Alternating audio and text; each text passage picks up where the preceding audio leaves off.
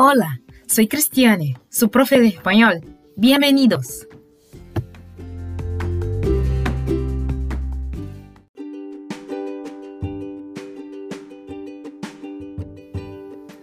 Olá, caro ouvinte!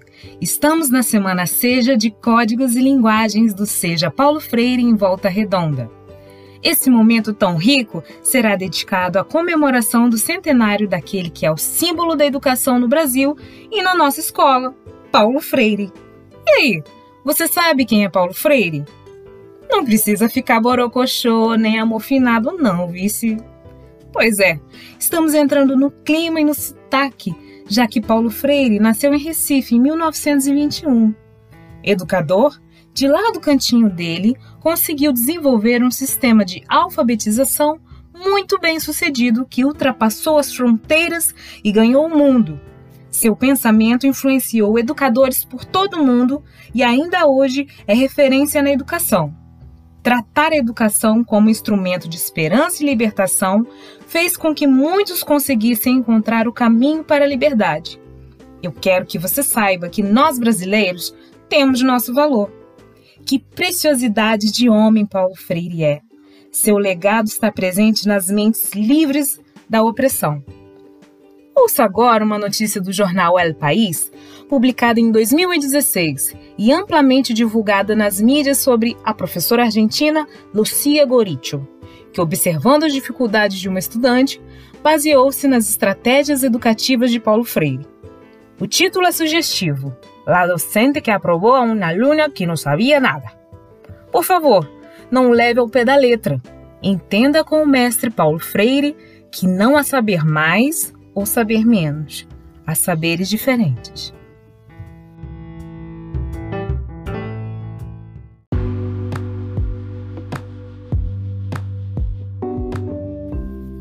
La professora que aprobou uma aluna que não sabia nada.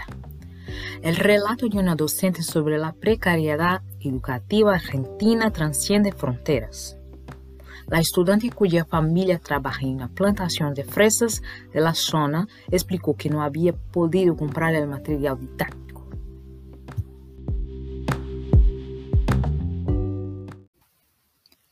La alumna adolescente se presentó al examen sin haber estudiado ni una sola línea del temario pero a la professora le conmovió tanto su historia que decidió dar un giro al sistema de evaluación. La docente argentina Lucía Goricho cuenta en su blog personal el relato de una estudiante sin apenas recursos que necesitaba aprobar la asignatura de geografía para continuar sus estudios. El relato sobre la precariedad educativa en el país se ha convertido en viral y ha aparecido en el, el portal Meneame. Esta semana me citaram para evaluar a uma estudante que devia uma matéria que lhe habilitaria, em caso de aprová-la, a passar de ano. O diretor me antecipou que o nível acadêmico não era bueno, pero que era uma aluna que se esforçava muito para estar na escola, explica Goricho em sua bitácora digital. La estudante de 14 anos, de nacionalidade boliviana e cuja família trabalha na plantação de fresas de la zona, explicou que desconhecia por completo na matéria a evaluar. Como não fui estudante minha, decidi perguntar-lhe a ela os temas que haviam visto em geografia no ano anterior pero no se acordaba ninguno.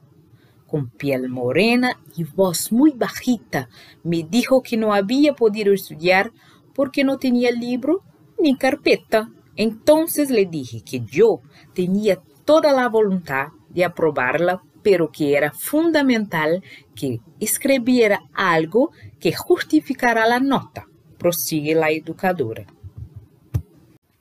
Sierra de los Padres es el lugar donde se sitúa la escuela secundaria a la que acuden profesora y alumna.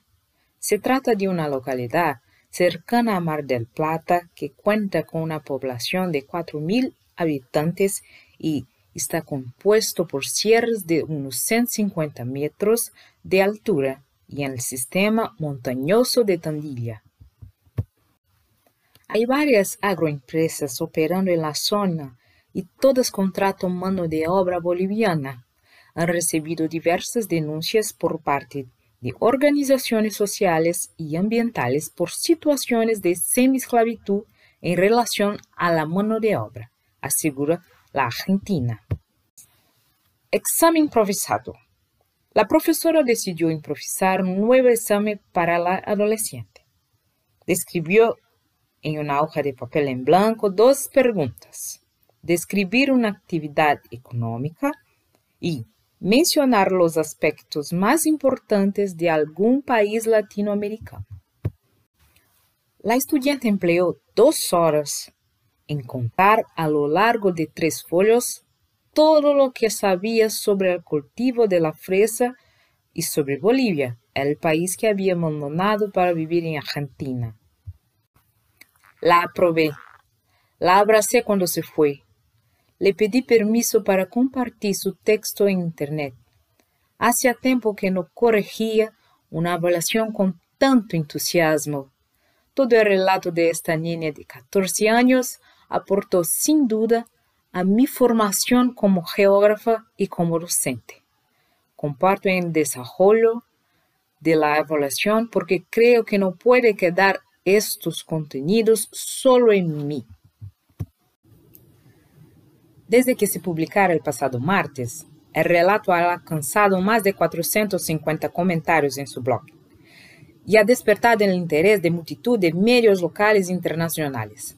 Garito ha recopilado en cuaderno algunas de los miles de reacciones de los lectores y tiene previsto entregárselo cuando se reencuentre con la joven. Se lo quiero regalar para que lo tenga como diario, que escriba lo que surja. La repercusión de esta historia ha permitido a Garricho reflexionar sobre la precariedad educativa de su país. El sistema de enseñanza está caduco porque no tiene en cuenta la realidad social de un grupo de alumnos cuya forma de vida no permite estudiar del modo en que se exige en la actualidad, ha declarado ella misma a una radio local.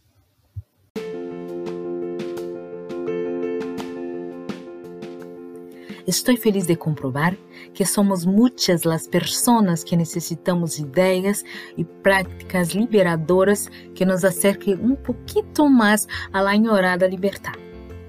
Como dice Paulo Freire en Cartas a quien pretende enseñar, es preciso atreverse, aprender a atreverse, para decir no a la burocratización de la mente a que nos exponemos a diario Estoy convencida que los pueblos tenemos el poder de crear nuestra propia educación.